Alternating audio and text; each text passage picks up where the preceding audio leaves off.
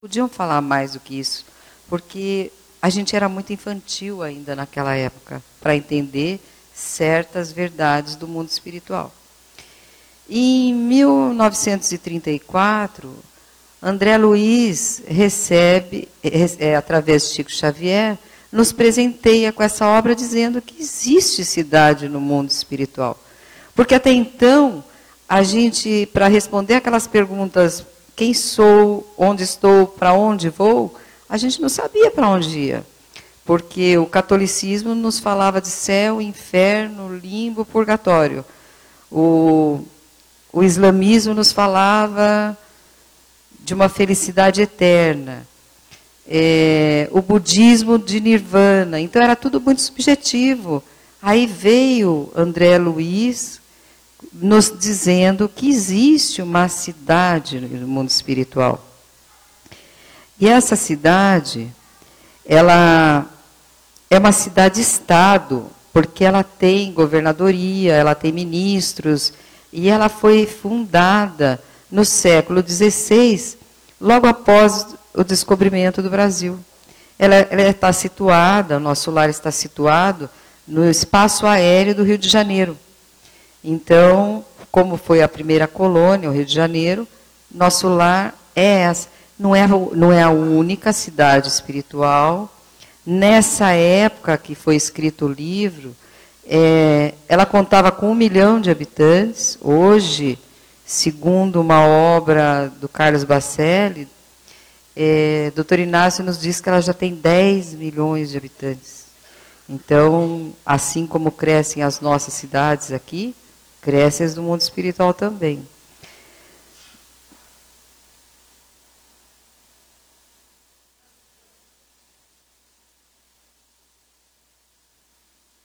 Não está passando.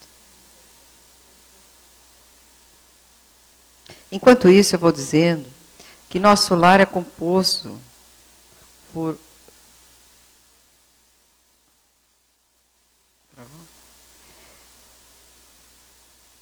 ela é uma cidade-estado e ela tem um governador. Alguém tem ideia de quanto tempo o governador de nosso lar era governador quando André Luiz escreveu o livro? Alguém tem ideia? 114 anos em 1934. Ele e é composta de seis ministérios e cada ministério tem, seis, tem 12 ministros. Então, eles têm 72 ministros ao todo. Existem o Ministério da Regeneração, do Auxílio. Esses dois ministérios, eles são mais ligados à terra, a nós, a receber nós, nossa, a receber os, as pessoas quando desencarnam, é o primeiro socorro, é o primeiro posto. Então, eles estão mais ligados à nossa vida, a, no, a, a, a, a ter mais, tá mais contato com a gente. O da comunicação e planejamento já está mais ligado ao mundo deles, lá nos ministérios. E a união divina e elevação a mundos superiores, a, a, a instâncias superiores. A ministra veneranda, é, vocês todos lembram, quem já leu aqui o nosso lar? Quem já estudou o nosso lar? A, então, a ministra veneranda, ela era, ela era uma ministra, ela era a única pessoa que, além do governador, que conheceu Jesus, que foi até instâncias superiores e viu Jesus pessoalmente. Só ela. E ela recebeu um prêmio em nosso lar. E esse prêmio era por, por ela ter trabalhado, recebeu um prêmio por ela ter trabalhado, um, teve um milhão de horas trabalhada sem descanso. E, além disso, ela entregou o troféu que ela recebeu na cidade do nosso lar para que ficasse em nosso lar como aquisição de todos. Ela não aceitou que esse troféu serviria apenas para ela. Falar em ministra veneranda é, é a mesma coisa que a gente falar de dois personagens, e ela foi esses dois personagens na Terra, Um deles é Alcione, do livro Renúncia, de Emmanuel. E ela foi também a rainha mãe, a Isabel de Aragão, a que libertou os escravos do Brasil. Essa é a ministra veneranda. Então ela tem, ela é uma santa que está perto de nós. E ela poderia, se você fala, perguntar para mim assim, veja, já que ela é tão boa, por qual ministério que ela trabalha? Seria na união divina ou na elevação? Mas não. Ela trabalha no Ministério do Auxílio, bem próximo a nós. Aqui eu fiz uma imagem, por causa desse um milhão de horas, para vocês verem. Coloquei em hora, em dia, mês, porque um milhão de horas é muito subjetivo para saber o tempo que ela trabalhou para receber esse prêmio. É, se o dia tem 24 horas, 10 dias 240, é, 10, 10 mil dias 240 mil horas. Aí, se a gente dividir essas horas por 24, multiplicar por 24, vai dar 900, essas horas do dia. Agora nós vamos multiplicar para a gente saber. Ela vai para 960 horas. 960 horas corresponde a 40 mil dias. E esses 40 mil dias dividido por 365 são 112 anos de trabalho sem descanso. Essa é uma apresentação da ministra veneranda que vale a pena porque é um símbolo para nós e ela está junto de nós, ela está nos protegendo, nos auxiliando sempre que nós nos permitimos a isso. Bom, como eu falei antes, a gente não tem muita explicação nas outras doutrinas o que, é que acontece com a gente quando a gente for embora para o mundo espiritual. André Luiz vem nos dizer o que vai acontecer quando eu for para o mundo espiritual. A gente passa pelo umbral, o que, que vocês acham? Passa? Passa. Aqui, nesse livro Cidade do Além, de Egorina Cunha, ela, ela descreve a, a, é uma, existe uma imagem do nosso planeta, mas estava meio difícil, então foi pego uma da internet, que aqui é o, é o núcleo da Terra. Em volta da Terra, nós temos sete camadas. Nós estamos na terceira dimensão. Então, para a gente vir aqui, nós, essas três regiões, essas três, essas três dimensões próximas do núcleo são, são regiões umbralinas. Então, para a gente sair daqui da Terra e vir aqui para a quarta dimensão, a gente passa pelo umbral. Todos passamos, né? Mas o problema não é passar, o problema é ficar. E André Luiz ficou. André Luiz ficou. Alguém lembra quantos anos ele ficou no umbral? Quase nove anos, né? De oito a nove anos. E ele ficou, e se vocês observarem, ele está com barba, ele está com roupa esfarrapada, ele tem olhos, ele tem. É um homem. Porque a, a despeito da gente desencarnar, e a gente não vai virar, a gente só vai continuar sendo o que era. É a mesma coisa que você entrar pela porta da cozinha e sair pela porta da sala da sua casa. E isso é a desencarnação, você vai continuar sendo aquilo que você é. Então, a gente não deve imaginar que a gente, porque morreu, é, de repente vai se tornar outra pessoa. Não. Nós vamos ser exatamente aquilo que nós somos aqui. Tem como sair do umbral? Do umbral? Tem. Tem vários fatores, né? Tem interferências, tem pedidos, mas André Luiz, no caso, ele teve a intercessão de preces, de de consultas grátis que ele deu, que na verdade foram 15 consultas grátis. Ele deu 1.500, mas 15 pessoas rezavam por ele. A intercessão da sua mãe. Então, ele de repente, ele, naquele sofrimento que ele estava depois de oito anos, sem consciência do que acontecia com ele, porque ele na Terra ele não era espiritualizado. Então ele faz uma, uma oração sentida, não aquela aquela decorada, aquele Pai Nosso está no céu, não, mas sentida e conversando mesmo. E ele recebe o auxílio. Ele recebe o auxílio do irmão Clarencio, que vem com dois padioleiros, e, os leva, e o leva para nosso lar. Ele já está no mundo espiritual e agora ele vai entrar dentro da colônia de nosso lar. Ele chegando na colônia, ele vai direto para um hospital. Por quê? Porque toda doença nasce no espírito ela passa pelo, pelo perispírito e chega ao corpo. Quando você, no caso, como no caso de André Luiz, que desencarna com uma doença na matéria, no corpo físico, ele vai ter que ir para o hospital para essa doença ser curada no perispírito. Então, para isso, ele foi levado para um hospital. E no hospital, ele recebe a visita do médico dele que, atende, que o atende, que chama Henrique de Luna. Aqui ele está acompanhado de Clarencio e de um enfermeiro. Nesse dia, quando Clarencio chega próximo a André Luiz, por isso essa, essa imagem chama Precioso Aviso. Está no capítulo 6 do livro Nosso Lar. Ele se aproxima de André Luiz e ele faz uma pergunta. Como vai, melhorzinho? Aí André Luiz começa a falar. Ah, como eu sofro. Você não tem ideia do que eu tenho passado. Como minha vida está difícil. Que saudade que eu tenho da minha casa, da minha, da minha família. Como, como eu ainda sinto as suas lágrimas e ele e aí por diante. Ele fala muito, muito, muito dele.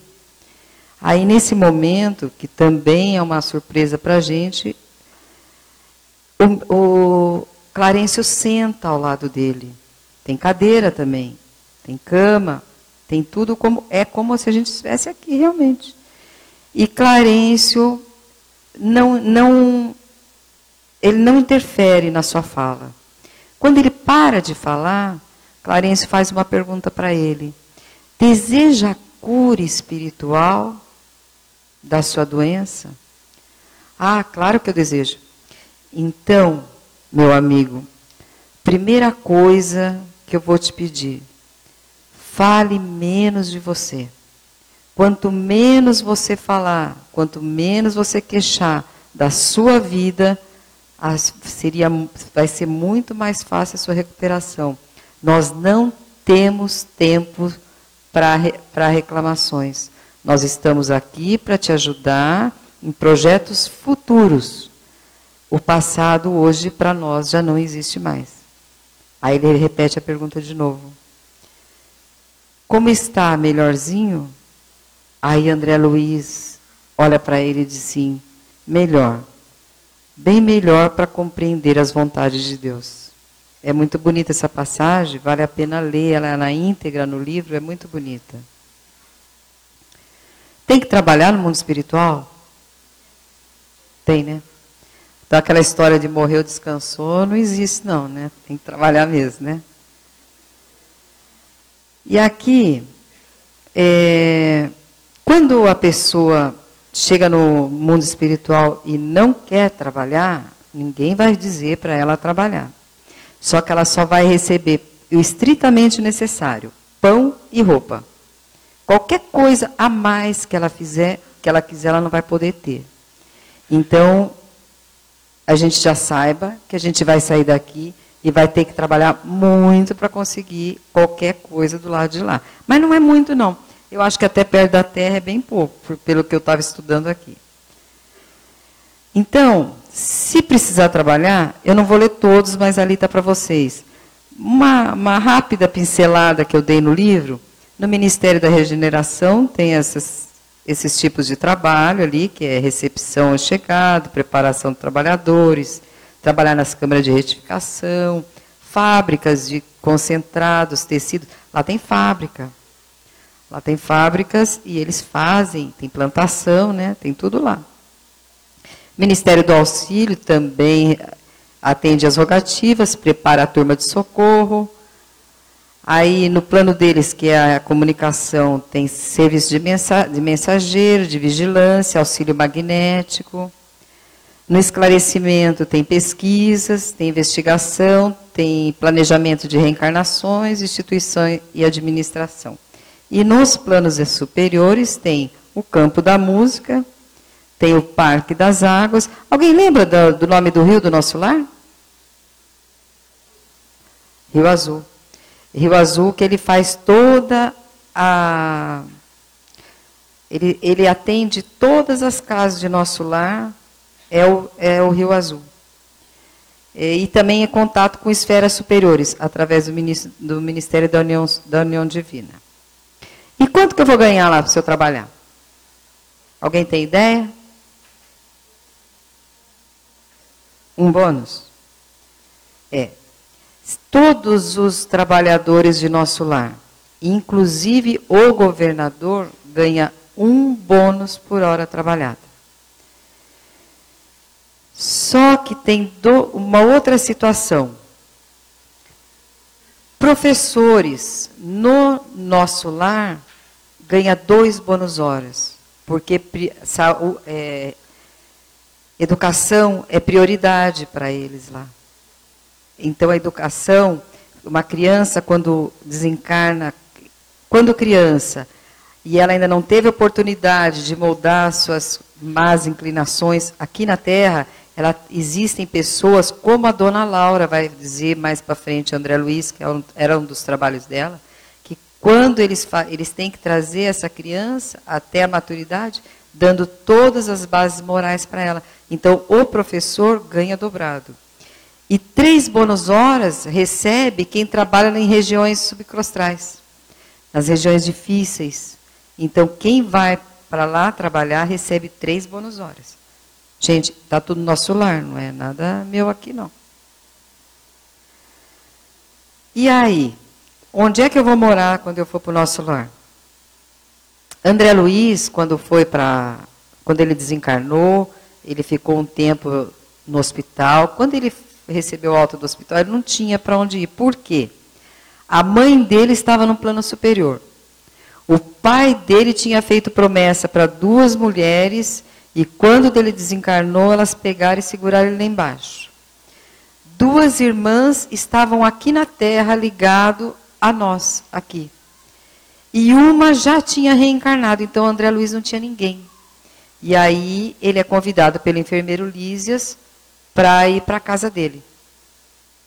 E aqui nessa imagem vocês veem Lísias apresentando André Luiz para Dona Laura, ladeada pelas duas filhas e aonde o André Luiz vai fazer um, vai ficar uma temporada nessa casa e é recebido como filho de Dona Laura.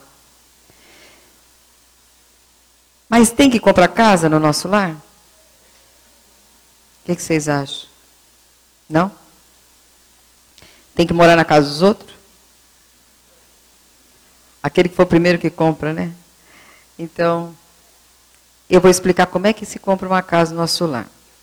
Então, aqui, vocês trabalhando 30, 30, horas, 30 mil horas, uma casa lá custa mil, 30 mil bônus horas. Vocês trabalhando 30 mil horas, se dividir por horas, vão dar 3 mil dias. Dividida por 30 dias, vão dar 10 meses. Dividida por 12 meses, em 8 anos e meio, você compra uma casa. Ganhando um bônus horas por dia, trabalhando de 8 a 10 horas por dia. Para os professores é metade do tempo, é 44 anos e pouquinho. Então, tá fácil, né? Aqui na Terra a gente não compra, mas lá a gente compra. E o que, que eu vou comer lá no, no, no plano espiritual? Alguém tem ideia do que come lá? É? Sopa? Caldo, né? Aqui Existe, na mesa que vocês estão vendo, existe fruta, Existe uma, um caldo e existe suco. Mas a dona Laura, ela diz aqui que há, existem casas que, que não existe nem essas refeições. Tem casa que não precisa de, de alimentação. Mas na, nos ministérios de regeneração e auxílio, há um grande número de necessitados, porque quando a gente está encarnado, a gente não prepara órgãos para a desencarnação. E a gente vai embora querendo comer as mesmas coisas. Então, essas refeições que são servidas são parecidas com a nossa. Por isso, tem plantação de hortaliças, tem, tem ó, os sucos que é feito daqui, as frutas, para a gente não sentir tanta diferença quando nós estamos nesse estágio de evolução e nessa, nessa região do nosso lar. No Ministério da, aqui está bem explicado, Ministério da Regeneração e Auxílio existe verdura, cereais, frutas e sucos. Então, Provavelmente o arrozinho e o feijão pode ser que tenha, porque tem cereais, né? Não é bem certeza. Ministério de Comunicação, só frutas e suco. Na elevação, sucos e concentrado. E na união divina, água e ar. Então, para quem gosta de uma boa carne, uma picanha bem mal passada, coma aqui, porque lá, nem um momento eu achei carne no nosso lar e nem no mundo espiritual. Quem eu vou encontrar no mundo espiritual? André Luiz, como ele estava sozinho, e depois de um longo dia de trabalho dele nas câmeras de retificação, quem assistiu o filme viu um dia que ele trabalhou muito, muito, e eles pediram, ah, não, André, agora você vai descansar. E ele foi. Quando ele descansou, ele, em, em corpo espiritual, ele foi fazer uma visita. Aqui vocês vão ver André Luiz saindo da cama. Aqui. Aqui ele está ligado a um cordão de prata que liga, como nós na Terra, quando saímos em sonho, a gente é ligado ao corpo, lá também. Porque ele está na, numa dimensão, ele não está ainda no. Ele ainda não é um espírito puro. Então, ele tem corpo. Só que ele. Para a gente a gente sair de uma dimensão, para ir para uma dimensão acima, mais sutil, a gente precisa perder, ganhar energia e perder massa, né? Então, André Luiz, ele sai aqui do corpo, vai com, com um barco no Lago Azul, eles vão pelo Lago Azul até uma dimensão que ele, onde está a mãe dele. E ele foi encontrar sua mãe, mas em sonho. Ele não, ele não poderia estar no plano dela fisicamente, com o corpo peris, peris, perispiritual dele, porque o dela já era mais sutil que o dele. Então, isso é um assunto para pensar, porque se a gente pensa que só nós somos encarnados e que em sonho a gente visita o mundo espiritual, esse, essa imagem, é, esse capítulo está nos mostrando que lá também existem a graduação igual. Quem está ali tem sempre um a mais e um a mais. E uma pergunta: onde é que vai parar isso? Vai parar em Deus. O dia que formos perfeitos, a gente não vai precisar mais nem de corpo e nem de mais nada. Ele encontrou também um. Esse é o Silveira. Silveira era um credor do pai de André Luiz. E quando ele foi ele estava andando lá no Ministério da. Não, nas câmeras de retificação mesmo. Eles estavam recebendo pessoas que estavam chegando da terra. E ele vê Silveira e Silveira pede um abraço a ele. E ele se assusta e, e vai embora. E vai falar com a Narcisa: Narcisa, eu encontrei o Silveira, eu e meu pai, os, eu ajudei meu pai a levar ele e a família à falência. E ele quer me dar um abraço. Aí Narcisa falou: O que você fez? Ele falou: Eu fugi. Aí ela o aconselha a voltar, porque a vida está dando uma oportunidade para ele, coisa rara, porque é muito raro, eles falam. Quando Jesus fala, reconciliai-vos com seus inimigos enquanto estáis a caminho, porque essa é uma situação muito difícil. É muito difícil você encontrar alguém que você precisa pedir um perdão, precisa dar um, precisa do, dar um abraço, é muito raro. E ele volta e dá um abraço no Silveira, apesar e pede desculpas do que ele e o pai dele proporcionaram na vida dele. Aí ele passava pelo, pela uma enfermaria feminina e ele sentiu uma certa atração. Mas ele não podia entrar. Então ele vai falar com Narcisa. E Narcisa falou: A vida também deve estar querendo te mostrar alguma coisa, André. Eu vou conseguir uma autorização para que você entre na enfermaria feminina. E ele vai até lá. E quando ele entra, tem várias mulheres dormindo, porque foi, foi dito para ela que elas teriam sono eterno. E elas estão dormindo por um período, no momento exato, no momento certo, elas vão acordar, mas é, são pessoas de outras religiões, porque nosso lar não é espírita, é espiritualista, mas não espírita. E ele vê uma mulher acordada e ele se aproxima.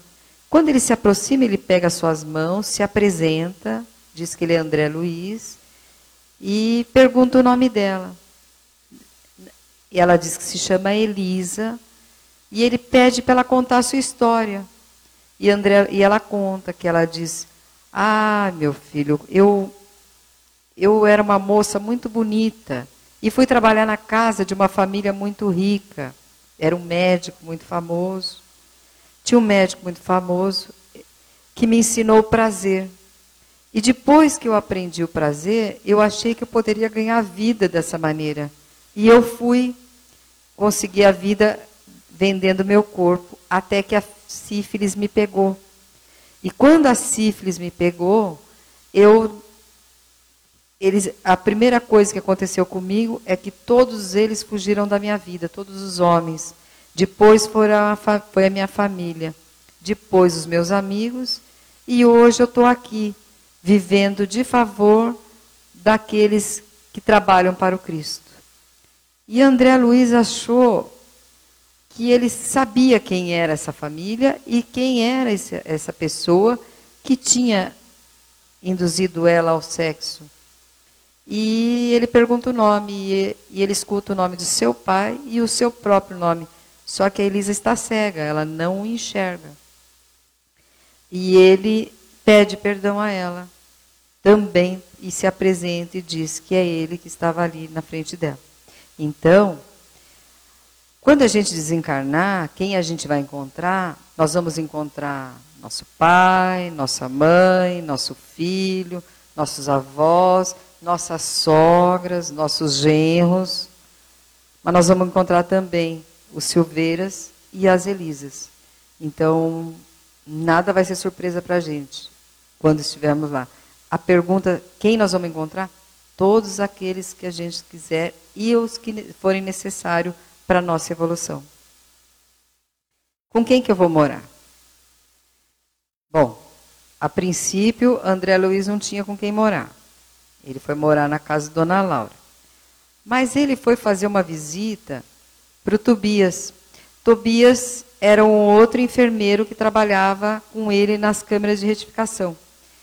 E conversa vai, conversa vem, Tobias diz a ele que apresenta Hilda e Luciana como suas irmãs. E, e, eles, e eles moravam juntos. E depois de muito tempo, ele, ele sentiu que podia confiar em André Luiz, e aí ele disse para André Luiz: André, eu preciso te falar a verdade. Hilda e Luciana não são minhas irmãs, elas são minhas esposas. Aí o André Luiz fica meio assustado diz: Como assim? Duas esposas? Aí ele fala: Eu vou te explicar, André. Eu, eu me casei com Hilda. Eu me casei com Hilda, que é essa aqui. Ela morreu no parto dos meus filhos, de um dos meus filhos, e naquela época era comum o homem se casar novamente para poder ajudar a criar os filhos. E ele se casou com Luciana e viveram a vida a vida inteira ele e Luciana. Mas agora, nesse momento, Luciana já estava sendo preparada para um novo casamento na Terra. E ele iria ficar com Hilda. E agora eu pergunto a vocês: o que é que determina com quem que você vai ficar se vocês têm dois maridos ou duas esposas tiveram aqui na Terra? O que é que determina isso? Alguém pode me dizer?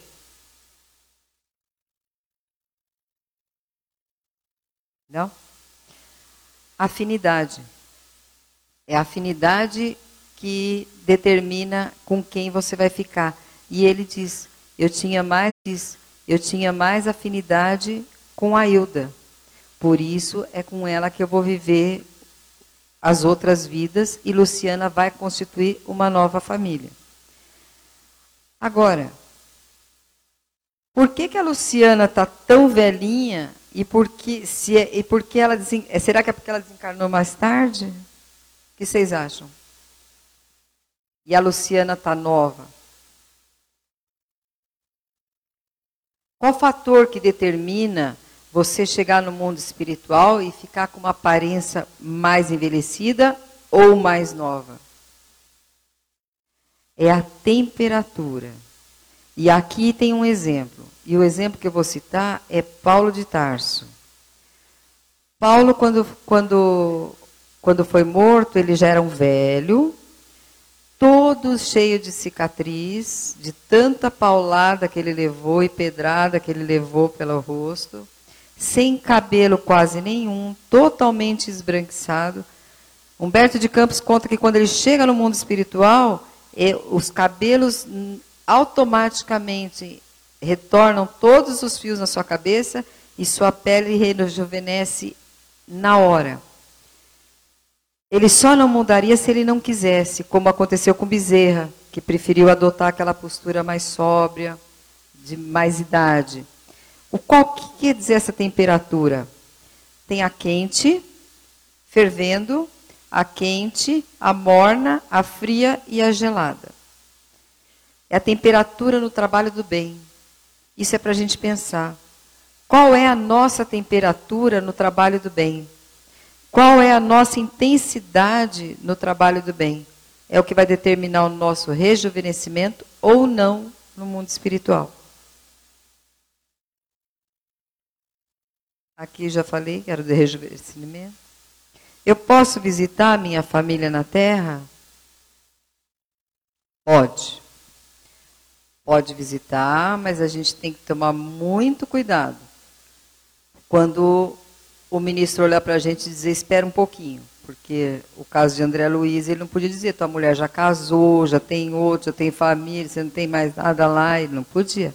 Então, a gente pode visitar dependendo da nossa condição de equilíbrio, que é o que André Luiz até então não tinha. Ele foi com o tempo, convivendo com Tobias, com Dona Laura, com Lísias, com o ministro Clarence, ele foi conseguindo essa autonomia sobre si mesmo, esse domínio sobre si. E André Luiz vai, pela primeira vez, voltar ao seu lar, quando ele já ele nota que as árvores estavam crescidas, e ele chega chamando pela esposa Zélia, mas Claro, ninguém escuta. Ele sobe as escadas e quando ele sobe as escadas, ele vê a esposa saindo do quarto chorando e falando com o médico: Doutor, eu, eu não gostaria de ficar viúva outra vez. Aí ele leva um susto e fala: Outra vez? E ele entra no quarto. E quando ele entra no quarto, ele vê um homem deitado na sua cama, três entidades sugando-lhe suas energias. Ele tinha Ernesto, esposo, o esposo da Zélia, e ela está saindo chorando do quarto porque ele tinha acabado de ser desenganado dos médicos. E ele sai do quarto, ele, ele fica num primeiro momento, ele tem muitos ciúmes e muita raiva. Quem viu o filme vai lembrar da cena em que fica tudo escuro, uma imagem que é como se o umbral abrisse na frente dele. Então é, é, o, é o sentimento dele naquele momento. Mas depois ele se recupera, se controla e começa a lembrar de todas as lições recebidas durante o tempo que ele estava no mundo espiritual trabalhando, tudo que ele viu, tudo que ele passou, então ele ele procura se controlar E aí e ele tenta expulsar essas entidades, mas ele não consegue. A única coisa que ele lembra é que nós temos um aparelhinho que a gente usa muito pouco para se conectar com o mundo espiritual, que é o pensamento e o coração. E aí ele se senta numa cadeira e começa a pensar em Narcisa e pede ajuda de Narcisa. Narcisa, eu preciso de você, Narcisa. E ela chega diz: O que, que foi, André? Ele conta a história e ele pede ajuda para que cure Ernesto. Ele está pedindo a cura, ele não gostaria de ver Zélia sofrer novamente. E Narcisa vai até a, a mata, fala com seis elementares e pergunta, numa linguagem que não é inteligível para nós, e pergunta onde é que estão as mangueiras e os eucaliptos para ela fazer uma essência para Ernesto. E durante três dias ela faz, ela, ela trata do Ernesto com essas essências que ela buscou nas matas dos morros cariocas. Hoje já nem tem por causa das favelas, naquela época existia. E ela trata, e Ernesto vai se curar, vai sarar, e pela intercessão de André Luiz. Aqui acabaram-se uma semana de trabalho dele. Ernesto, André Luiz volta para o nosso lar. E quando ele chega no nosso lar, pela primeira vez na vida, ele volita sozinho. E aí ela, o, a Narcisa explica para ele, André, esse é o prêmio para quem se liberta do peso da matéria. Apesar de você não deixar de amar seus entes queridos, você está deixando esse peso, esse desapego. Isso é o nosso objetivo na vida. Esse é o objetivo na Terra. Você viver na Terra e não fazer parte dela. Você ter uma esposa, mas ela não é sua esposa, ela está sua esposa. Por falar nisso, é, é, é bom a gente lembrar uma coisa que me ocorreu agora, que desde a nossa formação até os dias de hoje, é, calcula-se que a gente já viveu entre 2 e 3 milhões de anos. Se a gente dividir, por exemplo, uma encarnação, assim,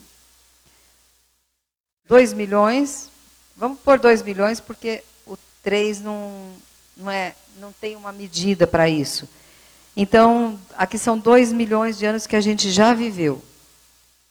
Se a gente imaginar que a gente fica na Terra 60 anos, e vamos fazer para arredondar 40 anos no mundo espiritual. Isso aqui seria uma encarnação, né? 60 anos.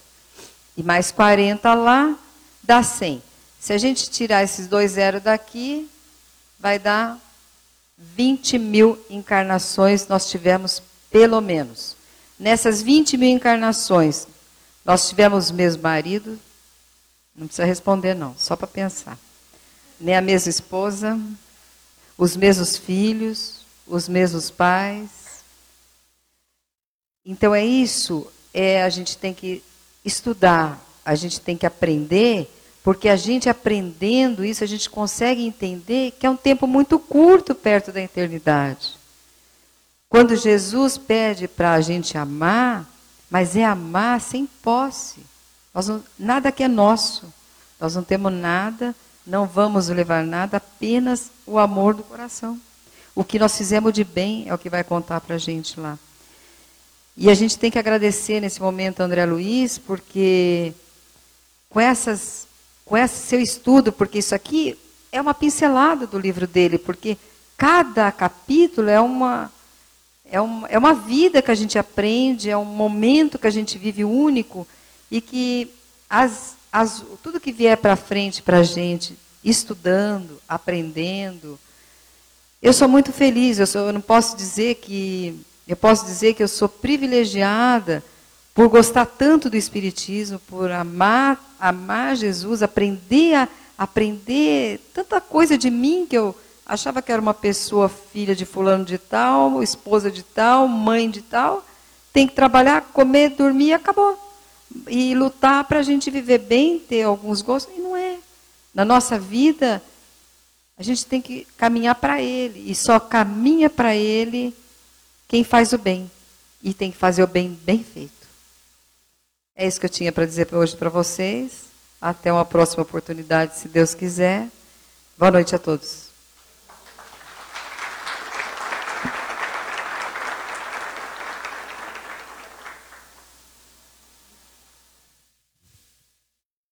Todos nós, seres humanos, somos verdadeiras usinas de forças, produzindo ininterruptamente energias com a qualidade de nossos sentimentos. Essas energias ficam no ambiente influenciando pessoas, assim como também somos influenciados constantemente pelas energias emitidas por todos os outros seres próximos ou distantes de nós. Dessa forma, a partir deste momento, vamos procurar acessar em nós nossos melhores sentimentos, unir-nos em um único pensamento, um único objetivo, que é produzir boas energias para que sejam utilizadas em prol dos necessitados e na higienização de nosso planeta, colaborando desse modo com a paz e o equilíbrio mundial.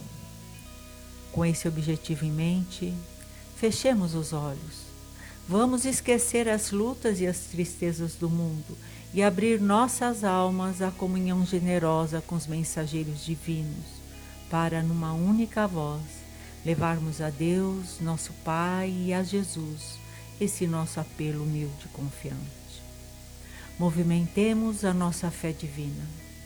Deixemos vivo o pensamento de que somos todos filhos de Deus e que podemos sim, juntos, criarmos uma força benéfica em prol da paz universal.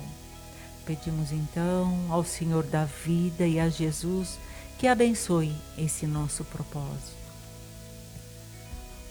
Por uns instantes, visualizemos o nosso planeta Terra, essa escola bendita, local de muitas lutas e aprendizados Vamos envolvê-lo em muita luz. Imaginemos Jesus abraçando a terra, dizendo a todos nós: Vinde a mim, todos vós que estáis aflitos e sobrecarregados, e eu vos aliviarei. Permita, Divino Mestre, que nosso planeta Terra e todos os seus habitantes permaneçam sob a tua guarda e proteção e que a tua vontade seja cada vez melhor compreendida e praticada no socorro aos aflitos e no amparo aos fracos e oprimidos. Que sua lembrança terna e querida Jesus seja nosso estímulo constante e o exemplo seguro orientando todos os nossos pensamentos e ações. Vamos procurar sentir dentro de nós harmonia, paz, confiança, gratidão.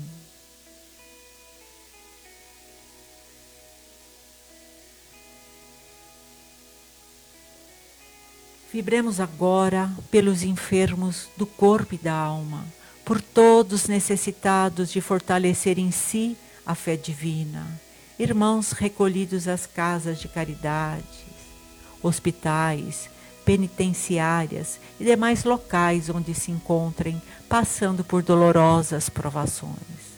Assim também por todos os irmãos sem teto, moradores de rua, mergulhados que estão em sua maioria nos sentimentos de abandono, desvalia, desesperança Vibremos em benefício também por todos os nossos irmãos perturbados e revoltados que vêm provocando na sociedade tantos sofrimentos desnecessários em onda de violência e vingança.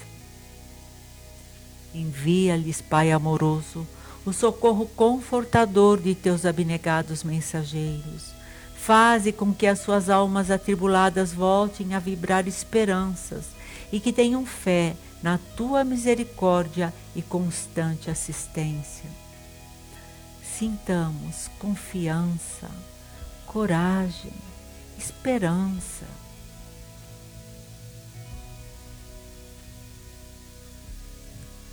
Lembremos também dos dirigentes de nossa nação, dos políticos em geral, de todos aqueles responsáveis por conduzir pessoas, que eles possam se conscientizar de suas responsabilidades perante a vida. Senhor Deus, ilumine os corações desses irmãos que têm em seus ombros tanta responsabilidade que talvez, Pai, nem possam imaginar.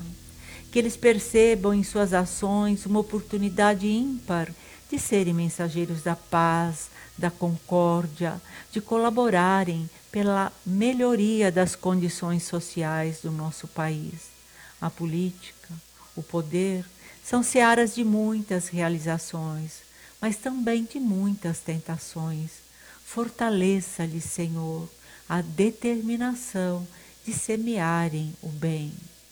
Vibremos a harmonia, força, determinação. Voltemos agora nossas intenções a todos nossos irmãos desencarnados, endereçando a eles nossos pensamentos fraternos e amorosos. Que a tua infinita misericórdia, Jesus, possa envolvê-los, dando-lhe compreensão, fé e coragem.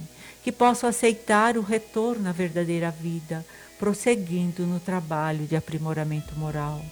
Pedimos também por aqueles que estão mergulhados na dor pela perda de entes queridos. Envolva-os, Senhor, no seu infinito amor. Força, coragem, esperança.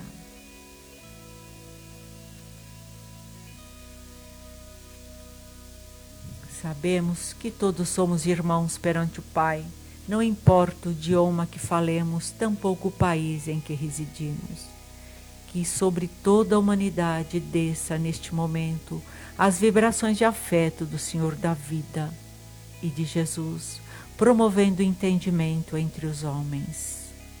Jesus, luz do mundo, médico de nossas almas, não dispomos de condições e energias suficientes para mudar a face do mundo, mas sabemos que a tua divina missão não falhou e não falhará que possamos verdadeiramente neste momento contribuir com nossos melhores sentimentos para que nos chegue o dia maravilhoso da verdadeira fraternidade universal.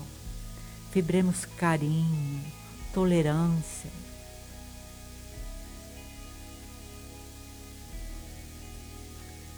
Pedimos por fim o amparo do nosso Pai Celestial e de Jesus aos guias e protetores de nossos lares, assim como a proteção de nossos familiares e demais pessoas que se abrigam sob nosso teto.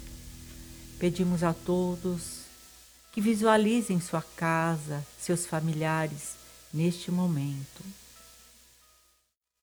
Senhor, Sabemos que as necessidades de reajuste e resgate reúnem os espíritos através da reencarna reencarnação na família carnal. E muitas vezes, situações difíceis são defrontadas que precisam ser compreendidas e vividas com humildade e resignação. Ajuda-nos, pois, para que possamos superar as nossas imperfeições bem como aceitar as imperfeições do outro, com resignação, compreensão e humildade, atraindo assim a influência dos bons espíritos para os nossos lares e que os guias e protetores de nossos lares, de nossa família, possam neste momento ser envolvidos por sentimentos de gratidão pelo carinho dispensado a nós e aos nossos familiares. Vibremos gratidão, tranquilidade.